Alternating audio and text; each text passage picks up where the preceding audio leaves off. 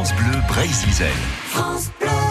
Direction la Havane ce matin pour fêter les 70 ans de Paris Match. Au micro de Jérôme Le Breton, c'est Patrick Mahé, ancien rédacteur en chef de la revue, qui réside à Havane et qui nous raconte ce matin la révolution cubaine vue par Match.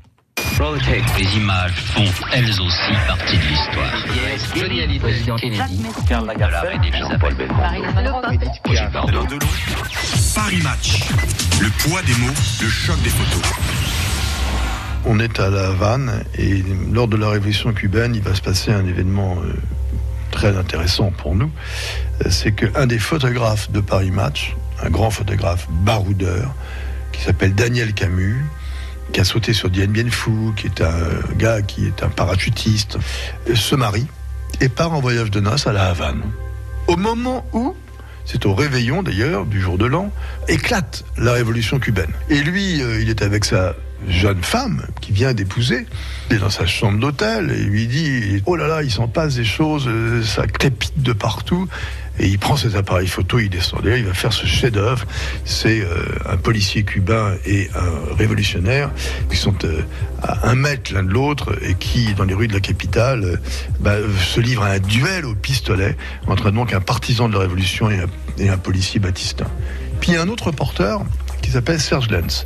Lui, il collabore à des journaux américains il collabore aussi à Paris Match. Et pour des raisons X, Y ou Z, il cherche des idées originales.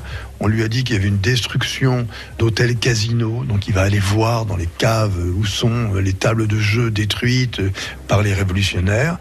Et au moment où il va descendre, il va se faire avoir par des soldats de Castro et il va être incarcéré. Bien sûr, il ne sera pas le seul, parce que quand il arrive dans cette cellule de 30 mètres carrés, il y a 64 personnes déjà là, qui sont là pour 24 lits. Mais il sait pas pourquoi il est là, en fait. On l'interroge, il explique qu'il fait du reportage. Il découvre quand même qu'à Cuba, à ce moment-là, il y a un mot qu'il interprète comme un mot salutaire, paledon. Paledon, il croit que ça veut dire pardon, et en fait, ça veut dire peloton d'exécution. On lui dit Attends, euh, excuse-moi, mon pauvre ami, il lui dit un curé, euh, c'est c'est peloton d'exécution, et tous ceux qui sont là vont y passer, et toi aussi. Et il découvre qu'à Cuba, on fusille 25 à 30 personnes par jour à ce moment-là. On vient le chercher, on lui dit Tu sais, euh, le soir, quand on vient te voir, avant de mourir, il y a un rituel. Tu laves ta chemise.